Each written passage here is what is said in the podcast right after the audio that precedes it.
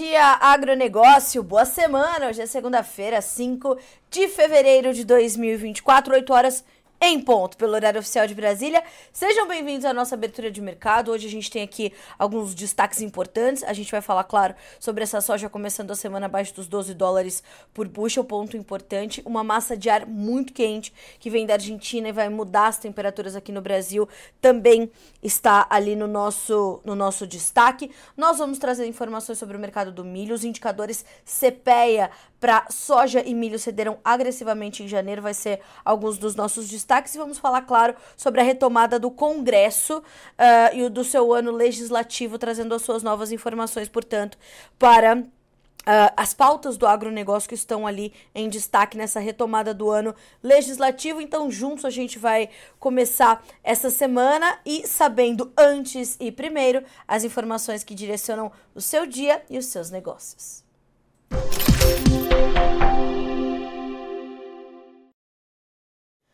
Vamos checar os preços para começar o dia? Melhor coisa é a gente já entender como é que as bolsas estão funcionando nessa manhã de segunda-feira.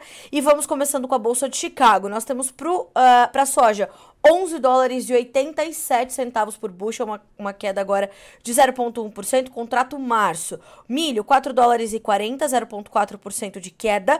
Trigo, 5 dólares e 94, a baixa aqui é de 0,8%. Vamos ainda na Bolsa de Chicago checar os derivados de soja.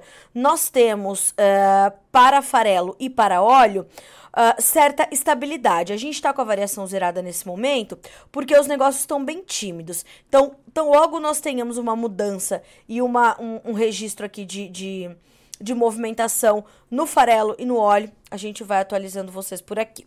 Bom, Bolsa de Nova York agora. Nós temos café com 1 dólar e 90 mais 90 por libra peso e caindo, 0,6% de queda. O açúcar, 23 centos mais 81 por libra peso e uma alta de 0,3%, o algodão 87 centos mais 25, subindo 0,2%. No petróleo, dia de queda, 0,7% de baixa para o WTI, que tem 71 dólares e 81 centavos por barril.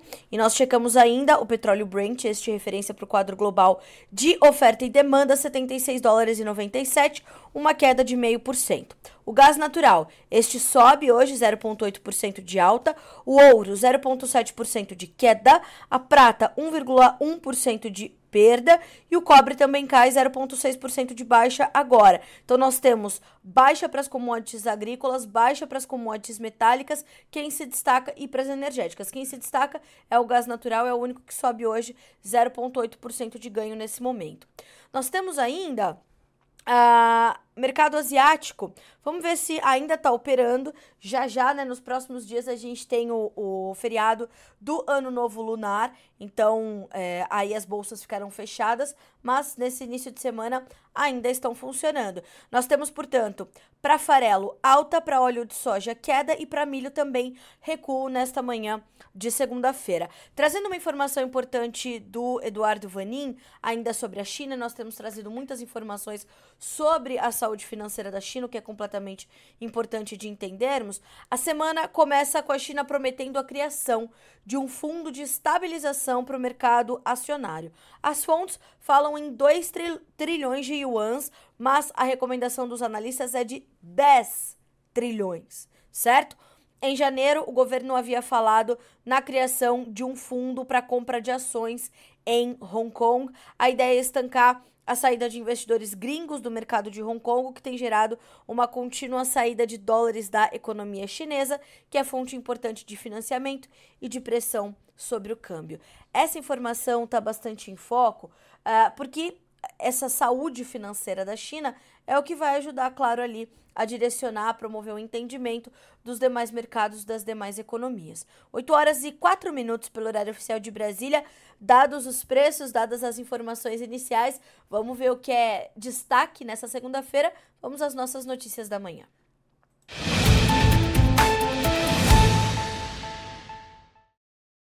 Bom, a, a gente começa, claro, né, o nosso, a nossa segunda-feira, a nossa semana, pautando você sobre a retomada do ano legislativo. Então, os trabalhos no Congresso Nacional serão retomados, né, voltam a acontecer efetivamente nesta segunda-feira. Nós temos aí a volta dos trabalhos no, na, na, na Câmara dos Deputados e no Senado Federal, e claro que isso carrega muitas pautas do agronegócio, é muitas pautas que estão ali em evidência. O Jonathan Simeão, dos nossos editores aqui no Notícias Agrícolas, fez um levantamento de quais são é, é, as, essas pautas prioritárias do agro, de interesse do agro no Congresso Nacional e, claro, quais serão os focos ali da FPA a Frente Parlamentar da Agropecuária. E na pauta estão diversas discussões de interesse do setor que serão encabeçadas pela FPA, inclusive algumas que vêm já arrastadas desde o ano passado. Abre aspas para o vice-presidente da Frente na Câmara, o deputado Arnaldo Jardim, do Cidadania de São Paulo. Ele diz o seguinte: a FPA seguirá por mais um ano sendo a voz e a defesa dos produtores rurais no parlamento. Dentre nossas prioridades estão a questão do seguro rural, além da insatisfação relacionada às sanções da LDO, que é a Lei das Diretrizes Orçamentárias de 2024, e a nova Lei dos Agroquímicos. Há uma também Uh, maior dedicação à questão do seguro rural e à insatisfação do setor em torno dessa pauta. Realmente uma pauta muito espinhosa que exige dedicação e exige mudanças efetivas e rápidas. A questão do seguro rural no Brasil é tratada como prioridade pela FPA neste início de 2024, ainda segundo o deputado Arnaldo Jardim, que diz: na forma como está, não satisfaz os interesses do produtor. Há muita burocracia e esse cenário fica mais complexo com a expectativa de quebra na safra 2023-24 de grãos do país. Algo precisa ser feito porque as mudanças climáticas vieram para ficar e nós já estamos sentindo os reflexos no campo. E isso, é, por que, que isso está na pauta? Porque houve um, um veto na, na, ali na, na, na, LDO Uh, em vários pontos que diziam respeito ao agronegócio, entre eles essa condição. E o deputado Sérgio Souza, que protocolou uma emenda relacionada à não supressão dos recursos destinados ao programa de seguro rural na LDO, também falou ao Notícias Agrícolas dizendo: o seguro rural é o mecanismo mais eficiente para compensar o agricultor por perdas decorrentes de adversidades climáticas, garantindo que o produtor mantenha seu fluxo de caixa quite suas obrigações financeiras e permaneça nas suas atividades. Uh, mas é importante lembrarmos que, apesar dessa emenda protocolada pelo deputado Sérgio Souza, houve esse corte, houve essa supressão que deveria ser recomposta até o final do ano passado. Essa recomposição não aconteceu.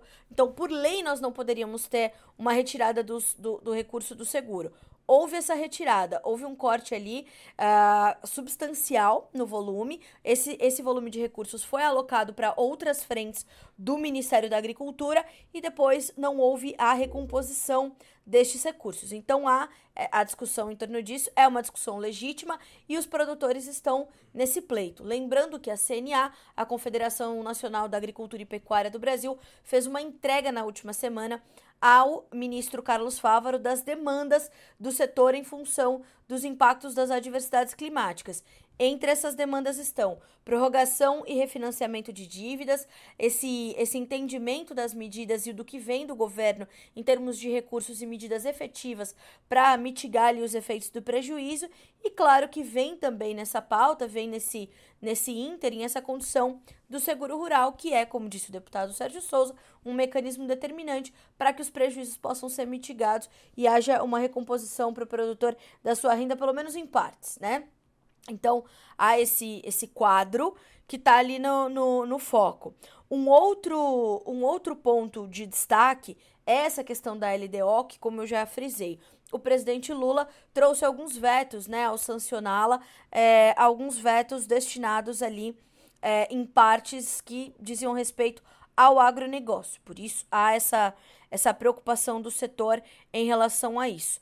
Uh, e, e, houve, na verdade, uma costura em torno dessa pauta uh, com o setor que também foi muito criticado. Então, não era para ser vetado, foi vetado e trouxe, esse, portanto, esse desconforto mais uma vez, e é algo que o setor vai, vai bater muito em cima, segundo também o dia o, o dia, o deputado Arnaldo Jardim. Então vamos ficar de olho nessa, nessa condução toda, ok?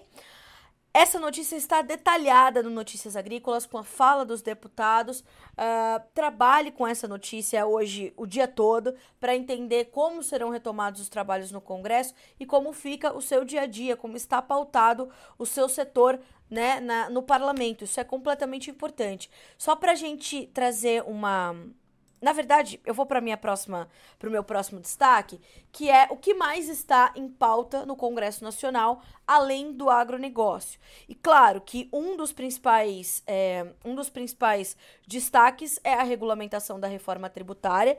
Então, nessa nossa, nessa nossa segunda, nessa nossa segunda manchete do dia, a gente fala então dessa dessa necessidade que o governo tem de fato de fazer essa regulamentação da reforma tributária. Isso é uma, da uma das questões. O fim da reeleição é outro destaque. Uh, e a gente vê que há de fato ainda esse desalinho entre o poder legislativo e o poder judiciário. Isso já já eu vou detalhar. Veja só, o Congresso retoma seus trabalhos na abertura do ano legislativo hoje às 15 horas e quem vai dar início a esses trabalhos é o presidente do Congresso, o senhor Rodrigo Pacheco, que abrirá os trabalhos. A cerimônia deve contar com a presença ainda do presidente do STF, o Roberto Barroso, uh, o presidente Luiz Inácio Lula da Silva não deve comparecer, vai mandar um representante, uh, mas é importante lembrarmos que essa reabertura do Congresso deveria ter acontecido na sexta-feira, dia 2 de fevereiro, conforme manda a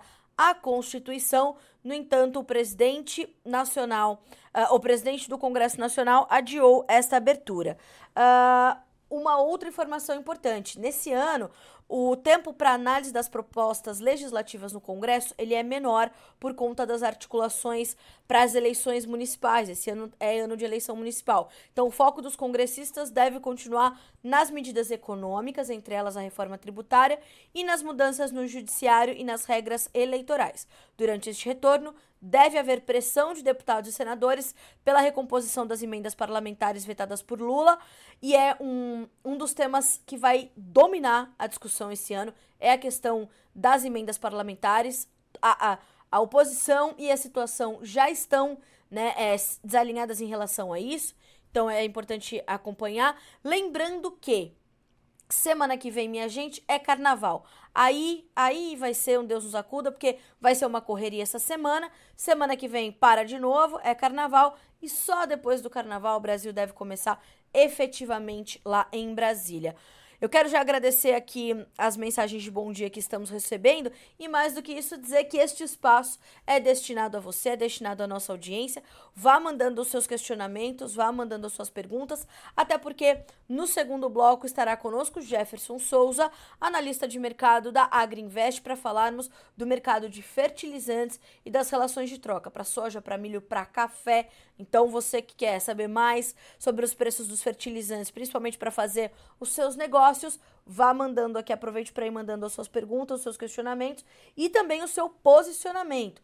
Mais do que isso, pode mandar seu relato aí dessa, da sua região, a realidade da sua safra. Então, se você quiser mandar o seu vídeo, aliás, estamos esperando o seu vídeo, é muito simples, manda para nós pelo WhatsApp no 19 99767 0241, repetindo 19 997670241. Esse é o número do nosso WhatsApp aqui no Notícias Agrícolas para você mandar o seu relato, faça um vídeo, mande com o nome, sobrenome, cidade e estado e nós vamos fazendo aqui o seu relato e mostrando a realidade da sua safra.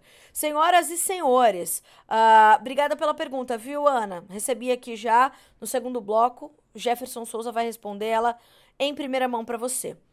Bom, Uh, na sequência, vamos falar um pouquinho de preços e vamos falar um pouquinho sobre essa condição dos preços do milho. Segundo as informações que partiram do CPEA nesta segunda-feira, uh, nós temos uma demanda fraca pressionando os preços e janeiro foi um mês bastante agressivo para o mercado de milho, com o indicador CPEA recuando até 10% no acumulado do último mês. Um levantamento aponta que no acumulado de janeiro o indicador caiu 9,9%. Segundo os pesquisadores deste centro, compradores se mantêm retraídos, aguardando baixas mais expressivas nas cotações para voltar aos negócios. Além disso, o recuo dos preços externos e da taxa de câmbio também pressiona os valores no Brasil ao reduzir a paridade de exportação. Produtores, por sua vez, estão concentrados nos trabalhos de campo. No sul do país, avanço da colheita que eleva a oferta do cereal. Uh, e nós temos ainda no Sudeste, apesar de uma safra de verão menor, colheitas pontuais também aumentando o volume ofertado. Já no Centro-Oeste, são os estoques remanescentes da safra 2022-23 que permitem que produtores aumentem a disponibilidade no mercado spot, ou seja, no mercado à vista.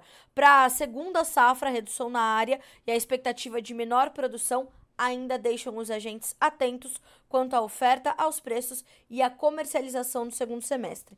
Trocando em miúdos o que tudo isso quer dizer. Isso nós temos uma, um, um, aumento da oferta e uma pressão sazonal sobre os preços, porque temos a colheita da safra de verão, o plantio da safrinha. O que se espera para a safrinha? Uma área menor, uma produtividade menor em função também de um investimento menor, algo que a gente também vai perguntar para o Jefferson, um investimento menor por parte do produtor que ficou descapitalizado ali na soja, que teve problemas e que teve a sua janela de, de, de de cultivo da segunda safra bastante comprometida. Então, vai ter problema no plantio, pode ter problema na colheita, as adversidades climáticas ainda estão se apresentando. Então, tudo isso combinado, tudo isso junto vai resultar nessa possibilidade de uma uma área considerável menor, consideravelmente menor na segunda safra de milho, nessa, nessa oferta ainda concentrada, porque não só a colheita está acontecendo, como os vendedores, os Uh, uh, produtores precisam esvaziar os seus armazéns para dar espaço à soja que está chegando e vão, portanto, avançando com os seus negócios. Então, tudo isso está na conta e tudo isso exerce uma pressão considerável sobre as cotações. Indicador CPE então caindo 10% só no acumulado de janeiro e nós temos o último fechamento da sexta-feira com R$ 62,13 por saca, o indicador CPEA, trazendo esse, esse apontamento, então, essa pressão sobre as cotações, ok? Esse mercado brasileiro de milho, mercado futuro, mercado é, é, doméstico de milho. Agora, Brasil, é, mercado futuro, também pressionado. Os indicadores da B3 cederam um pouquinho mais na última sexta-feira, é, mas vão se ajustando, né? Vão buscando entender ali o seu caminho. E esse é um momento realmente de transição do mercado, de entendimento e, e, e definição de rota em função dessa safrinha em andamento, certo? Então, vamos monitorando. O mercado de milho exige atenção. Uh, preços que ainda se mantém acima dos 60 reais por saca. Vamos ver como é que o, o, o mercado vai se comportar no, no começo uh, do dia hoje, perto de 9 horas, horário de Brasília, na Bolsa de Chicago. Os preços, nesse momento, trabalham no vermelho, cedem entre 1,25 e 2,5 pontos. Contrato março, 4 dólares e 40 centos por bushel. Maio, 4 dólares e 51. Julho, 4 dólares e 60. Setembro, 4 dólares e 67. Vamos lembrar também que no front aí nos próximos dias tem o novo relatório da Conab, mensal de oferta e demanda, e o novo boletim mensal de oferta e demanda do USDA, o Departamento de Agricultura dos Estados Unidos. Ambos devem mexer com os preços em Chicago e com os preços no Brasil, certo? Então, colocar isso na tua, na tua agenda é importante. 8 horas e 18 minutos pelo horário oficial de Brasília. Na sequência das nossas informações, vamos falar também sobre o mercado da soja, também da perspectiva do CPEA que traz essa condição do mercado uh, aqui no Brasil. E os indicadores, assim como no milho, cederam agressivamente. Eu tenho falado muito sobre isso, sobre como os preços estão muito distantes do que se viu nos últimos três anos, nas últimas três temporadas. Isso vale para mercado interno, isso vale para portos, né? A gente está nessa condição então da soja caindo, como eu já pontuei, essa, essa pressão uh, ah, para Chicago. 13% caiu o indicador CPE, os indicadores CPE. Vou detalhar para vocês. Veja, uh, os preços da soja caíram em janeiro, refletindo a oferta acima da demanda. Todo mundo fica calmo, né? Por quê? O mercado ainda está contabilizando a oferta brasileira e a demanda nesse momento está retraída. Lembrando que a gente carregou uma parte da soja para comercializar da safra 22-23 nesse início de ano, certo? Para o indicador Exalc BMF Bovespa, base Paranaguá no Paraná, a média mensal foi de R$ 126,93 por saca. Para o indicador CPE Exalc, também base Paraná, R$ 121,18. Forte queda de 13% em relação já a dezembro de 2023. Para ambos os indicadores, nós estamos falando dos menores valores desde julho de 2020, tá? Uh, segundo pesquisadores do CPEA, a produção Segundo pesquisadores do CPEA, a produção não está tão apertada como apontam alguns agentes. Há baixo volume comprometido com vendas antecipadas e as perdas brasileiras devem ser mais que compensadas pelo acréscimo de produção na Argentina e no Paraguai.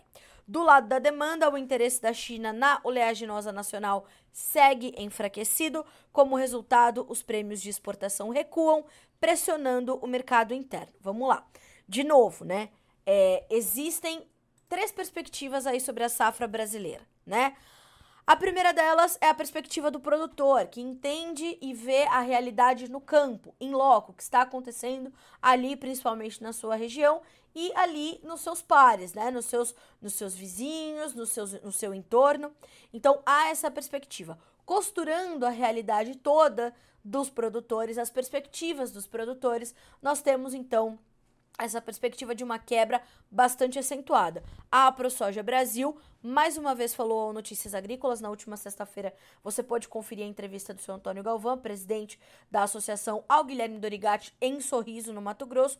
E a ProSoja Brasil já está estimando uma safra de menos de 135 milhões de toneladas, que foi o seu último número. Então, Antônio Galvão já fala que nós devemos ter uma safra menor do que essa. Mais do que isso, nós temos a perspectiva das consultorias privadas, que cada uma a sua metodologia fazem os seus levantamentos de safra e apontam números que variam. Agora de 141, 142 a 152 milhões de toneladas e há a perspectiva dos órgãos governamentais. As perspectivas são de 155 milhões na visão da Conab e 157 milhões na visão do USDA. Os mercados, principalmente em Chicago, vão trabalhar com os dados governamentais. Indiscutivelmente, certo? Por isso que na última sexta-feira, a entrevista do Rafael Mandarino, uh, analista de mercado e diretor da Ag Resource, ao Alexander Horta no fechamento do dia, tinha a seguinte, né? Como eu falei, a seguinte manchete era: soja abaixo dos 12 ainda não reflete o, o quadro apertado de oferta e demanda, né? Mas o mercado ainda não se alertou a isso, segundo o Rafael Mandarino. Então, esse é, essa é a perspectiva, né? Do mercado, porque o mercado ainda está focado em números governamentais, Conab com 155, USDA com 157. A funila para as consultorias privadas, 141 a 152. Quando a gente olha para a perspectiva dos produtores, abaixo de 135. Nesse, nessa, nessa falta de respostas, o mercado vai sentir a pressão e vai ter essa, esse sentimento, portanto, de queda.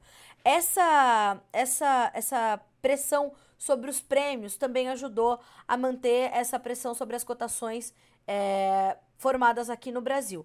São 8 horas e 23 minutos pelo horário oficial de Brasília. Entendido esse janeiro, da perspectiva do CPEA, vamos entender o que, que o mercado da soja nos apresenta hoje na Bolsa de Chicago. Os contratos março e maio, vamos ver até se não mudou essa situação, uh, ambos trabalham abaixo dos 12 dólares por bushel certo? Então nós temos o março com 11 dólares e 88, cai meio ponto. O maio, 11 dólares e 98, caindo 0 ponto, subindo 0,25. O julho está estável, sem variação, 12 dólares e 8. E o agosto, 11 dólares e 99 cents por bushel. O que, que o mercado observa nesse início de semana? duas frentes principais. Uma, três frentes principais, eu diria. Uma, a demanda chinesa contida a freio de mão puxado agora.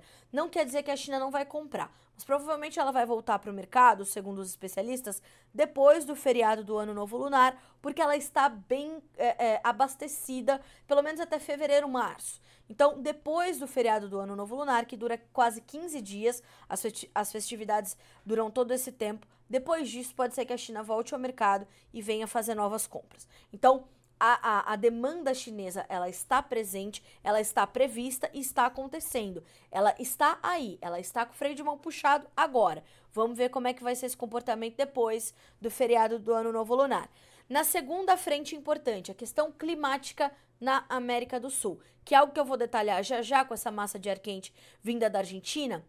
Isso é muito importante da gente entender, porque vai impactar o Brasil também, mas já causa esse estresse lá uh, para as lavouras. O estresse hídrico ele é mais agressivo do que quando você tem um excesso de umidade, né? Então essa falta de umidade, essa falta de chuvas regulares que já dura duas semanas na Argentina, com a previsão de mais de mais dias de tempo quente e seco por lá, traz essa, essa, essa preocupação e já fez, inclusive, a Bolsa de Cereais de Buenos Aires, na última semana, reduzir o seu índice de lavouras em boas ou excelentes condições de 44% para 36%.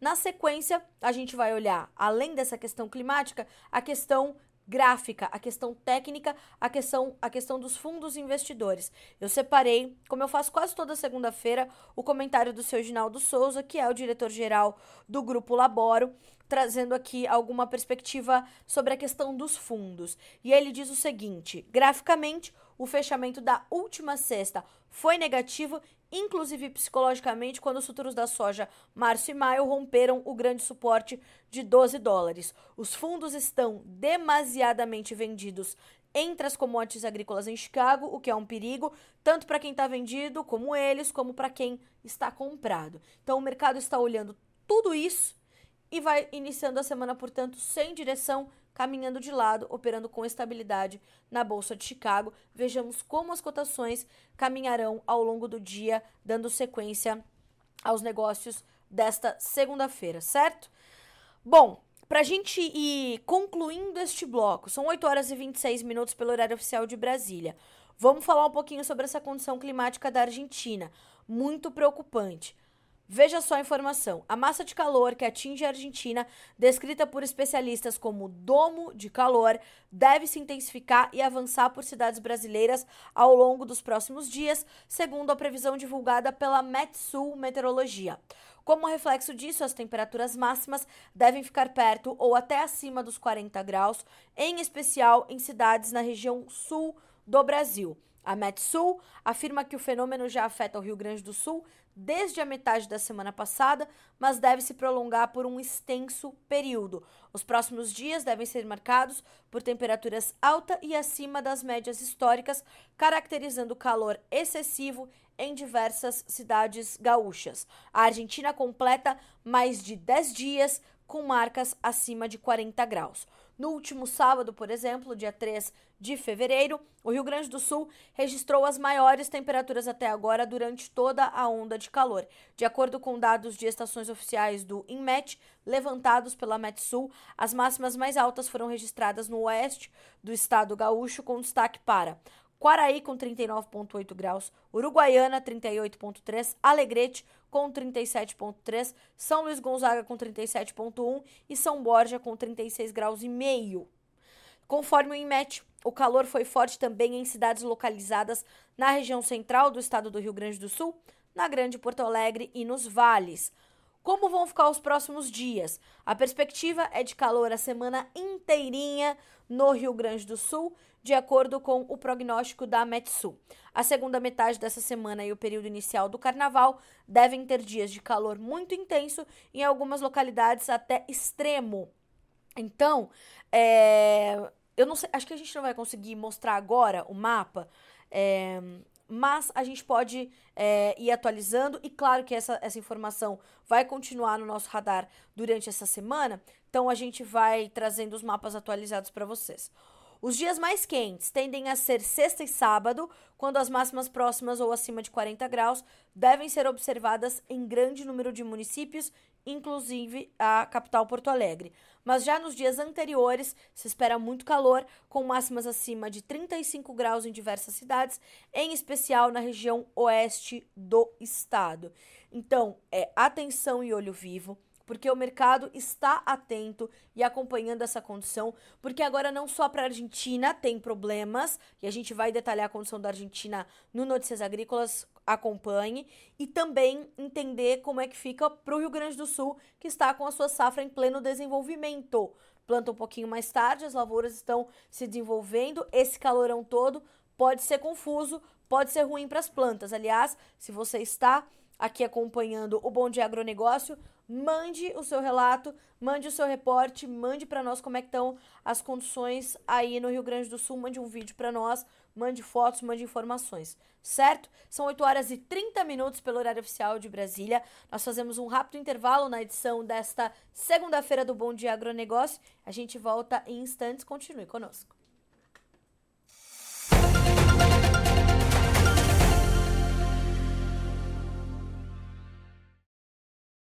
Sadio, né, gente? Olha a sanidade dessas plantas. Olha que beleza. Nós estamos aqui na Fazenda Canel, tá? E eu quero falar aqui com o seu Hamilton e a Lúcia Bortoloso, Sim. que são produtores de soja, milho e algodão aqui no Piauí, é, no município de Uruçuí. Uruçuí. E eu quero falar para vocês como está o clima aqui no Piauí e quem vai falar é o seu Hamilton. É, o clima está bem favorável porque está chovendo bem e está fazendo sol, que a planta precisa também do sol, né? E contrariando até as, a expectativa nossa, que a gente achava que ia ter um, um El Ninho muito severo e não confirmou. A gente está com chuvas bem distribuídas, não está com muito excesso de chuva, mas está bem, bem constante a chuva e bem distribuída. Então a gente está bem feliz com o que está acontecendo esse ano. É, vocês produzem é, algodão certificado, o senhor é presidente da PIPA, e eu queria saber aqui na região qual a produção de algodão que está tendo é, por ano. A gente, o Piauí, vai ter um acréscimo bem grande de algodão esse ano, porque estão chegando novos produtores, estão chegando é, com, já com montando algodoeira, porque para algodão tem que ser uma estrutura, senão não consegue produzir, né? Então a gente acha que esse ano o Piauí fica em torno de 25 mil hectares de plantio. Estão fazendo o levantamento final, porque também tem bastante algodão de segunda safra em cima de pivô, mas vai ficar em torno disso aí, de, de 25 a 30 mil hectares de, de algodão esse ano. Ela está com 20 nós produtivos, entendeu?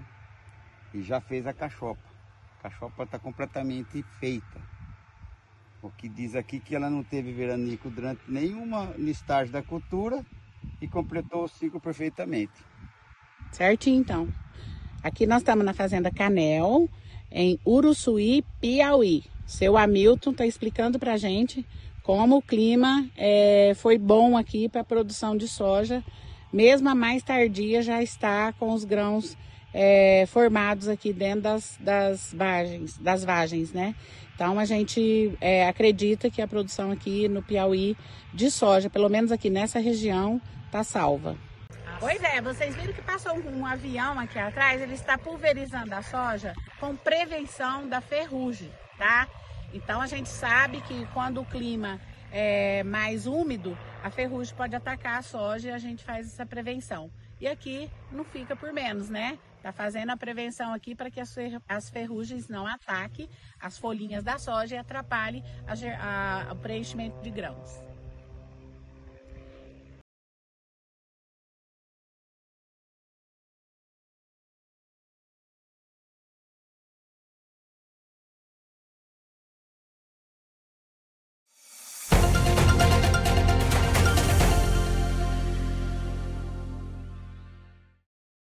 E o Bom Dia Agronegócio dessa segunda-feira está de volta, são 8 horas 33 minutos pelo horário oficial de Brasília.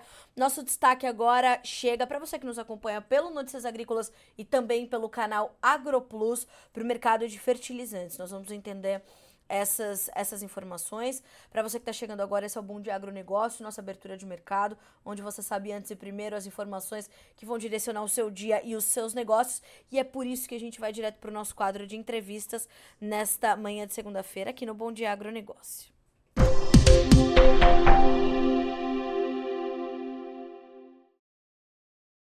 Começa a, a, semana trazendo informações do mercado de fertilizantes e para isso nada melhor do que conversarmos com o Jefferson Souza, analista de mercado da Agriinvest Commodities. Jefferson, bom dia. Seja bem-vindo, meu amigo. É sempre um prazer recebê-lo aqui no Bom Dia Agro. Bom dia, Carla. Prazer é todo meu. Prazer em conversar com você essa manhã e toda a audiência. Vamos começar a semana com algumas novidades por aí. É verdade. Jefferson, já vou começar te fazendo uma pergunta de um milhão de dólares, que é que momento é esse para as nossas relações de troca? Eu destacaria soja, milho e café, mas aí você, com a sua experiência e o seu panorama sempre muito completo, pode dizer para a nossa audiência que momentos são esses e quais são os seus sinais de alerta.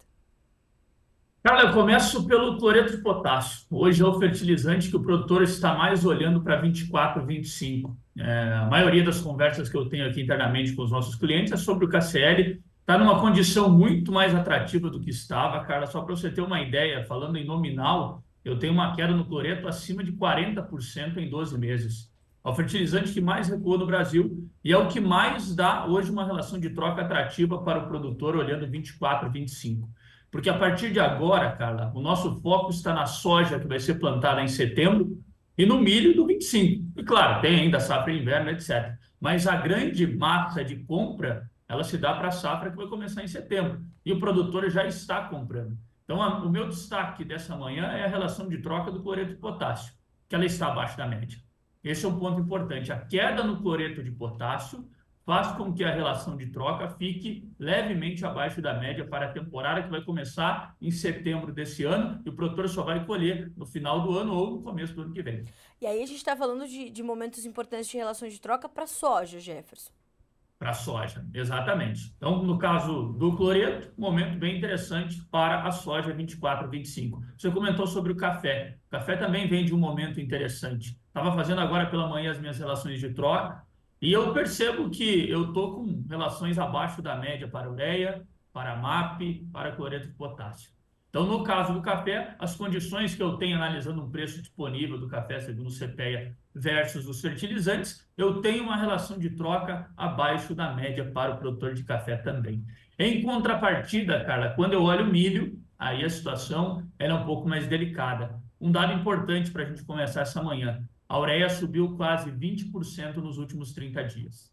Ou seja, o produtor que precisa comprar agora o nitrogenado para utilizar no Safrinha 2024, na nossa segunda safra, vai ter um preço por volta de 20% acima do que nós tínhamos no final do ano passado.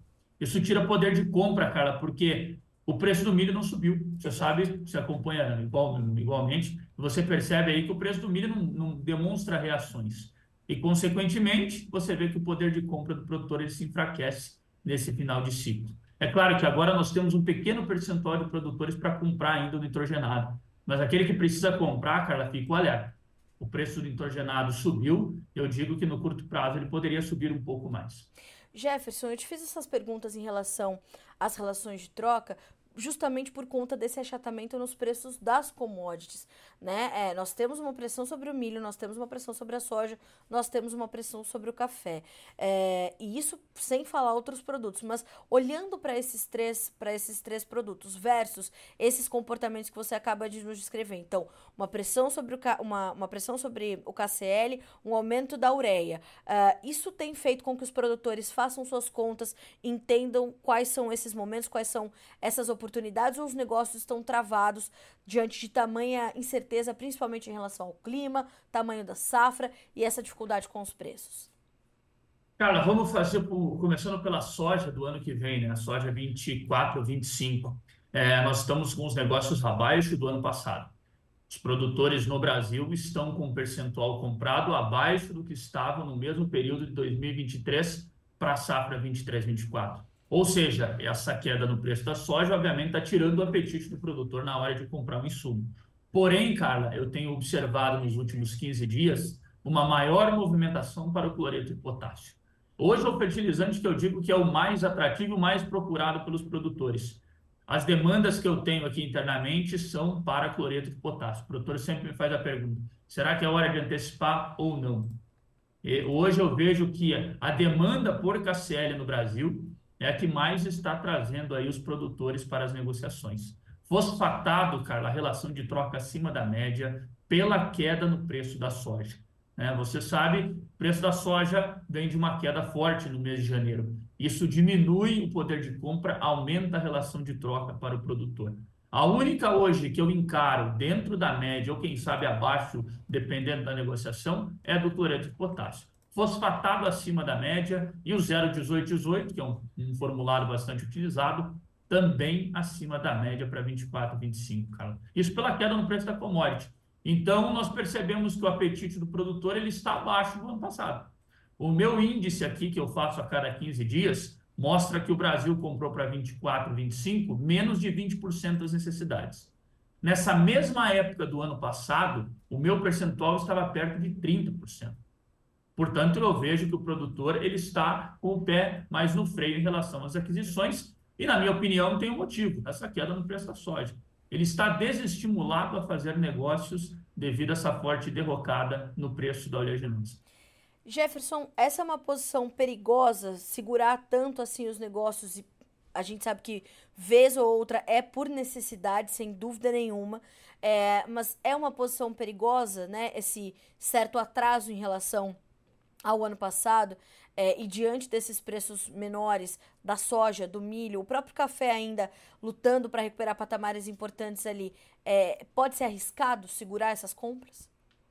Então, a gente está no começo ainda, né? Tem um bom período pela frente. Eu diria que esse atraso agora ele não é preocupante. O produtor tem uma longa janela ainda para tomar posição. Eu ficaria mais preocupado se nós tivéssemos com atraso no mês de junho e julho. Ah. Aí sim, aí é uma situação diferente. Agora não. Agora ele ainda tem um tempo para tomar decisão.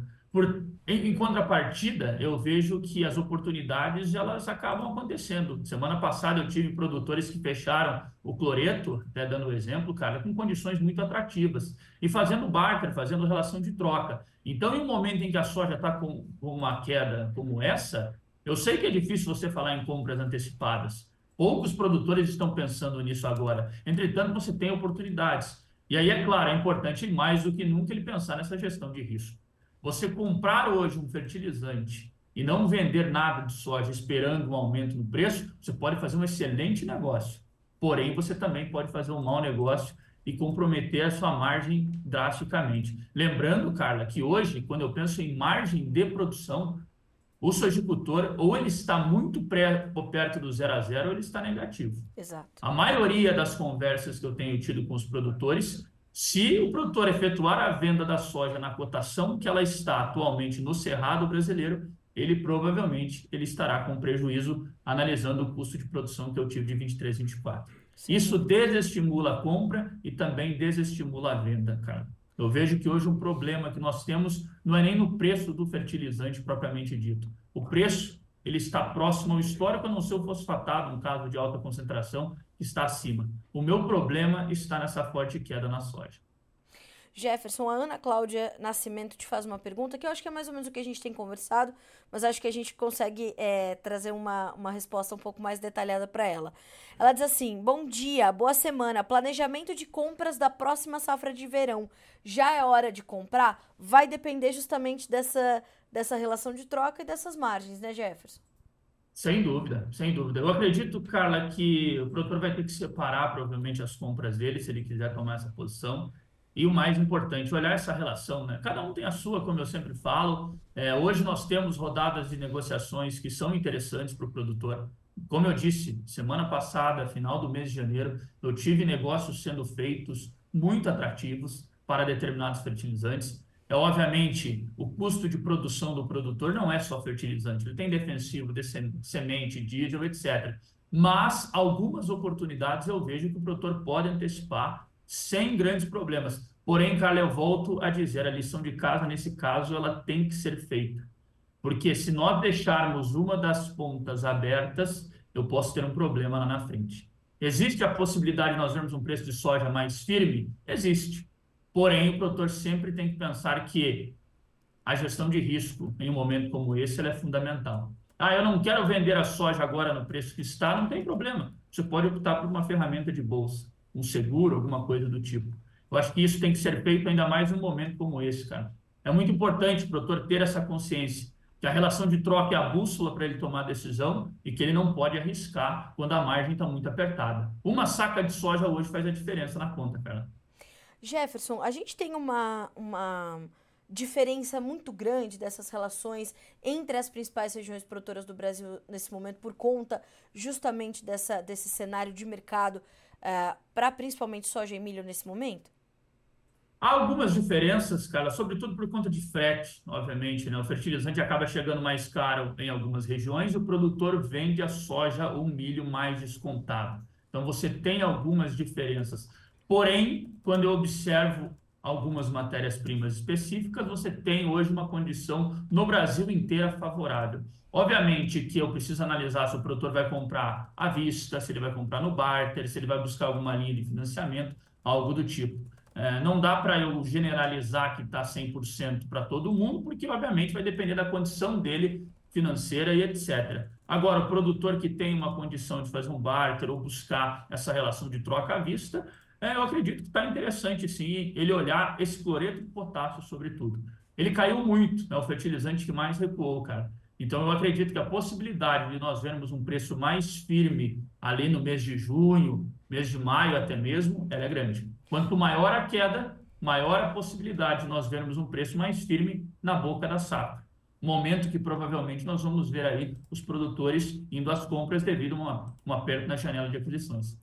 E Jefferson, a que você atribui essa, essa baixa tão intensa do, do cloreto que motivou essa, essa, esse comportamento?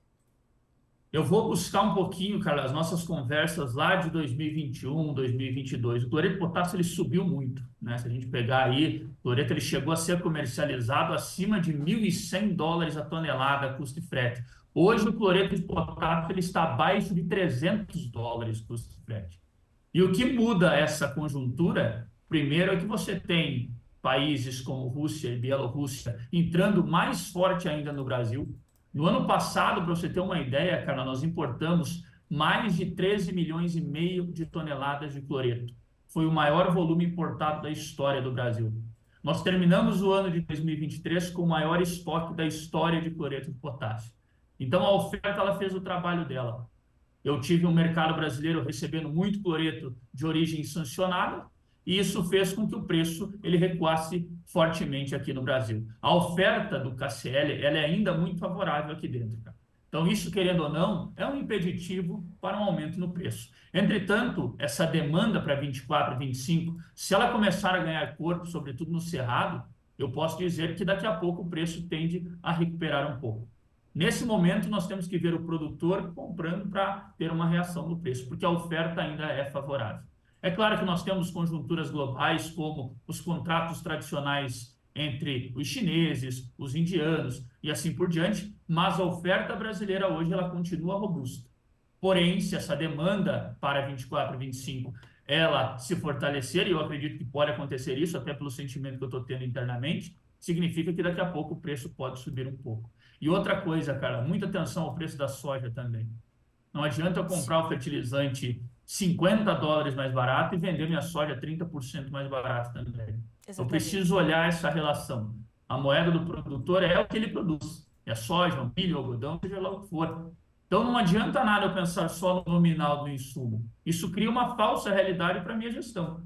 Eu tenho que realmente trabalhar com a mesma unidade. Sacas de soja, sacas de milho, arrobas de algodão e assim por diante. Jefferson, você citou também, é, em contrapartida, a disparada da ureia, né?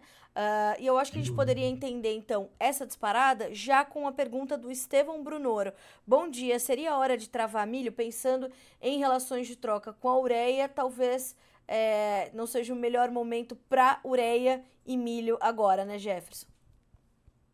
Carla, para o curto prazo, eu acho que não tem muita opção. O produtor que vai usar nesse primeiro trimestre, ele está com uma janela apertada. Agora, pra o produtor lá do comprou. Safrinha 25, ou do, do, do, do verão, ou do inverno, vamos pensar assim, é, eu não vejo agora o momento de antecipação do nitrogenado, porque até mesmo essa alta da ureia, é, como eu disse, a ureia subiu praticamente 20% de janeiro até agora, em 30 e poucos dias. Esse aumento do preço da ureia, a gente tem que olhar alguns fatores importantes que motivou eles. E o que motivou foi uma demanda que aconteceu no Oriente Médio, é, no norte da África, perdão, no Egito. Em uma semana, o Egito vendeu uma quantidade muito grande de ureia. Segunda coisa, nós tivemos algumas paralisações no Irã, que é um importante fornecedor. Nós tivemos também um tender indiano e etc. Agora, se eu pensar no médio prazo, eu não encaro que essa alta ela vai permanecer, cara. Por que isso? Primeiramente, eu tenho uma amônia recuando, que é uma matéria-prima básica para a fabricação de ureia. Segundo ponto, gás natural. Eu me lembro que a gente conversava em 2022, 2021 sobre o gás. O gás natural explodiu na Europa. Agora não. Mesmo no ápice do inverno europeu, o gás natural está caindo. Então você tem um outro fator importante. E terceiro ponto, cara, a relação de troca para o produtor americano, que daqui a pouco ele vai começar a tomar as posições, também está acima da média. Nós não podemos esquecer que o milho na Bolsa de Chicago também recuou e hoje ele opera abaixo de 5 dólares o bushel. Eu analisando a combinação entre preço de milho e preço de ureia, eu posso dizer para você que o produtor americano está com uma relação de troca acima da média. E digo mais, o produtor americano hoje, analisando o estado de Illinois, ele tem um prejuízo para produzir milho e um prejuízo acima de 200 dólares por hectare. Então, significa que hoje é muito difícil manter um preço de nitrogenado elevado se eu não tenho poder de compra para o tomador de decisão, que é o produtor rural. E nesse momento eu preciso olhar para o produtor americano, porque daqui a pouco ele vai tomar essa posição. Então eu vejo que essa alta na ureia, ela não é uma alta duradoura se tudo acontecer conforme, né? a gente não tiver nenhum é, movimento atípico, como é, conflitos e etc.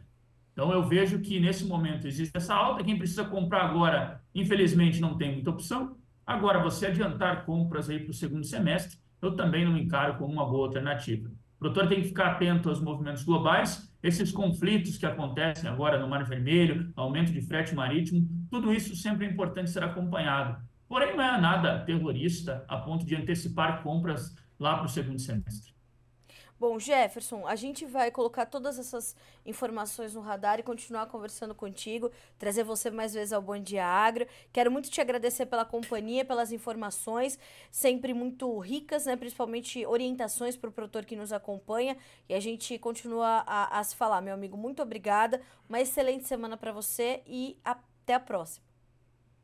Igualmente, cara. Excelente semana e bons negócios a todos. Obrigada para você também, meu amigo. Até mais. Um abraço. Obrigado.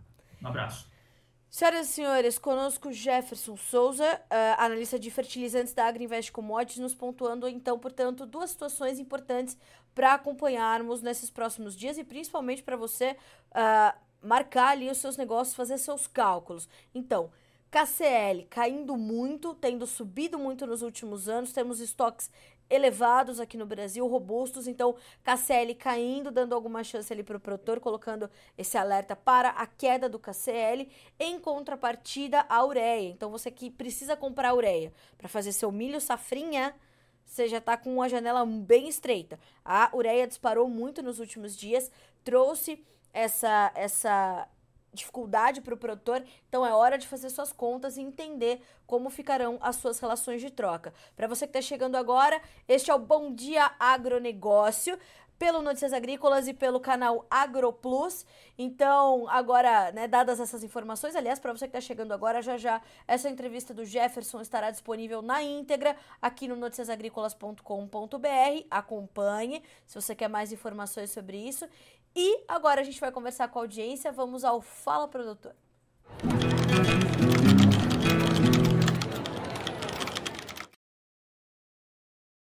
Senhoras e senhores, eu gosto de começar o Bom Dia Agronegócio, porque antes de começar já tem um monte de mensagem de bom dia e assim é bom pra gente começar a semana, né? Então, bom dia pro Márcio Maciel, pro Robson Antonelli, pra dona Patrícia Del Monte, pro Guilherme Busler, de Toledo, no Paraná, pra dona Eliana, pra Ana Cláudia Nascimento, que já teve a sua resposta chegando aqui pelo Jefferson, para o Agnaldo Peron, bom dia a todos de Carapó, Mato Grosso do Sul. Aliás, Mato Grosso do Sul, atenção, hein?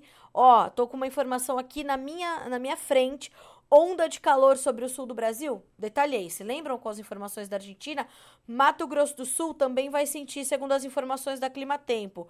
Olha só, uma massa de ar quente vem atuando sobre o centro-norte da Argentina e o Paraguai nos próximos dias e se expande também para o Brasil, atingindo áreas do sul do país e do Mato Grosso do Sul. Com as temperaturas se elevando de 3 a 5 graus acima do que seria o normal para essa época do ano e por um período acima de 5 dias, podemos dizer que uma onda de calor vai atuar nestas áreas do Brasil. Então, Mato Grosso do Sul, atenção, 36, 38, temperaturas podendo chegar aos 40 graus. Então, atenção, principalmente você que está concluindo a sua safra, ok? Na sequência aqui da nossa interatividade, vamos ver? Bom dia para o Márcio Eno, sempre conosco. Obrigada pela gentileza, viu, Márcio? Uh, de Nova Santa Bárbara, um solzão aí, né? Um sol para cada um no Paraná. Rui Takaki, bom dia a todos com saúde e paz. Amém. Uma semana abençoada para todos, para o senhor também. Direto do Paraná. O engenheiro agrônomo Vitor, olha que coisa boa. Bom dia, estou no show rural Copavel assistindo o canal. Manda um abraço para todos os agrônomos, um abração para todos os agrônomos, profissionais determinantes para o sucesso do Brasil. Então, parabéns tra pelo trabalho de vocês, continuem firmes, certo? Um abraço para todos eles que estão atuando na, na show rural. Você vai andando, é um agrônomo atrás do outro, né? Na, na show rural Copavel, que começa, o, uh, começa hoje, começa amanhã. Enfim, nós temos uma equipe aí, hein, na Show Rural Copavel.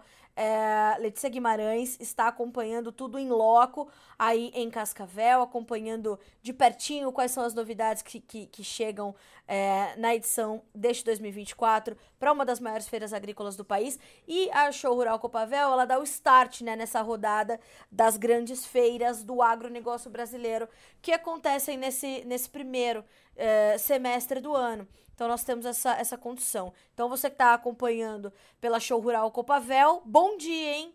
Tem trabalho. Ó, bom dia para o Antônio Fernando da Silva. Bom dia, Carla, e a todos do agro aqui na nossa região. Já estamos precisando, precisando de uma boa chuva no Paraná. Vamos acompanhar. Vamos ver como é que ficam as previsões. Vamos para o CIMEPAR? Aí a gente consegue trazer informações detalhadas sobre o clima aí no Paraná para vocês. E para você que está chegando agora, Uh, não se esqueça que essa entrevista do Jefferson Souza vai ficar disponível para você aqui no Notícias Agrícolas, na, íntegra, na íntegra completinha. Eita, que a língua tá enrolada. E ó, também o Bom Dia Agronegócio fica na íntegra disponível para você aqui no nosso site também. Se você tá chegando agora, não conseguiu pegar desde o começo, a íntegra tá disponível aqui, tá? Vamos ver o que nos diz o Cimepar uh, pro Paraná. Você que tá no Paraná nos acompanhando, até porque show rural, vamos ver qual a previsão. Não ocorrem chuvas significativas no Paraná enquanto as temperaturas se apresentam mais agradáveis, conforme mapa com valores da última hora. Em porções mais ao norte, um pouco mais quente, uh, perto de 23 graus.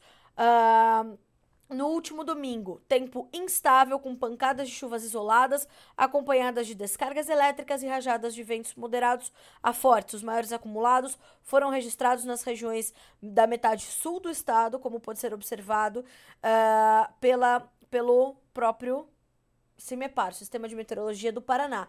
Então, Paraná, chuvas pontuais em forma de pancada, sem distribuição, como algumas regiões do, do estado precisam nesse momento. Vamos acompanhar.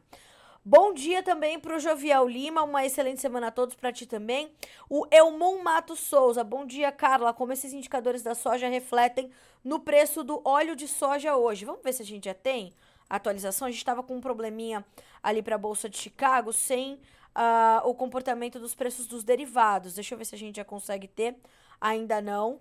Não sabemos por que, que nós estamos com essa, com essa dificuldade. Mas enfim. Uh, ó, eu tenho o primeiro vencimento uh, com 0,3% de baixa no farelo, 355 dólares e 80 centos por tonelada curta. E no óleo, deixa eu ver se eu consigo também. Às vezes a Bolsa de Chicago dá esse bugzinho, né, no site deles. Então, é por aí para o óleo, vamos ver se a gente consegue também alguma coisa. Vejamos. 0,3% de alta, 44 centos mais 85 por libra peso, tá? Então, ao longo do dia a gente vai dando mais informações.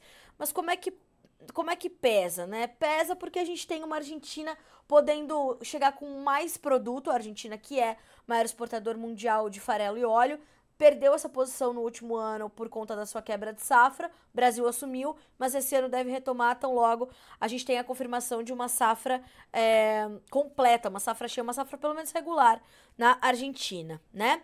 Bom, uh, temos também bom dia aqui para o Estevão Brunoro, para Cláudia Moraes, para o Bernardino Tartari, para a Valquíria, para o Timaço da LSX Agrofert, Uh, bom dia também para o Laudeir Fernandes. O seu Bernardino diz: com certeza a área de soja e milho vai sofrer uma queda na área plantada em 2024 devido a esses preços. Obrigada pelo comentário, viu, seu Bernardino? Bom dia para o pessoal da Reforçadamente, para o Alberto Tesmer, para o Rafael Aparecido. Para o uh, Alberto, olha só. Quem não tem planejamento e estratégia correta irá mesmo passar por dificuldades de fazer a forma correta. É verdade. Senhoras e senhores, não se esqueçam de terminou o Bom Dia Agronegócio, vai para sua lavoura fazer um vídeo e mandar para nós. Diga para a gente qual é a, re a realidade aí da sua região. O número 19 99767 0241. Eu vou repetir 19 997670241. Esse é o, novo, o, o, número do nosso WhatsApp aqui no Notícias, para que você mande o seu relato, mande a realidade da sua safra. Tá acompanhando pelo canal AgroPlus? Não tem problema pode fazer isso também, tá certo? Então é mandar o seu relato, isso é completamente importante para que a gente possa ir construindo é, a, sua, a sua realidade aqui para nós, tá certo? Não se esqueça que, terminando o Bom Dia Agronegócio, a íntegra do nosso programa fica disponível para você assistir a hora que quiser e puder, ok? E amanhã a gente volta às 8 horas em ponto pelo horário oficial de Brasília. Bom dia agronegócio de segunda a sexta, 8 horas em ponto. Eu tô te esperando por aqui. E para você que tá continuando a acompanhar a programação do canal AgroPlus, vem aí o programa E aí, bora comigo com o Douglas Alemão. E aqui no Notícias Agrícolas, a gente tá nessa nessa toada aqui para para programação ao vivo. Rafael Aparecido, bom dia Carlinha, bom dia a todos. Por que os preços das commodities não estão remunerando os produtores rurais? Rafael, amanhã tem resposta detalhada para ti por aqui, tá certo? Pode contar que amanhã vai ser, logo no começo, a gente já vai falar detalhadamente sobre essa condição das commodities, ok? É um combinado. 9 horas em ponto, senhoras e senhores. Excelente semana. Ótima segunda-feira de bons negócios, bom trabalho para vocês. A gente se vê amanhã. Até mais.